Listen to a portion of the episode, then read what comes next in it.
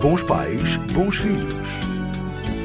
A Unicef considera que a família, elemento base e estruturante da sociedade, é um conceito dinâmico, não existindo um modelo específico que a defina. Nesta linha de pensamento, torna-se supérflua a distinção dos tipos de família, já que o mais importante é que as crianças compreendam o conceito de família como grupos de pessoas que se unem pelos laços de consanguinidade e pela afinidade.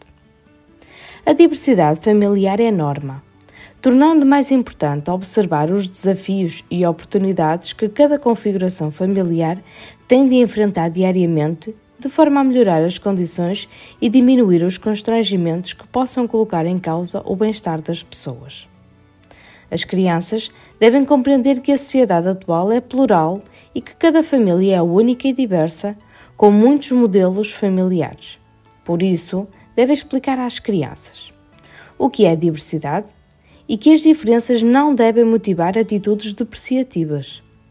Cada pessoa tem a sua experiência de vida e deve ser respeitada como sendo elemento de uma família. Através de livros de histórias, filmes e até músicas, é possível explicar realidades familiares que são tão normais como as vivenciadas por cada um de nós. Na base destas estratégias, fica sempre a necessidade dos pais, adultos, serem o exemplo para os mais novos, porque estes aprendem por observação e imitação, representando os valores que lhes são transmitidos no dia a dia. Até à próxima semana e lembre-se: onde há família, amor. Bons pais, bons filhos.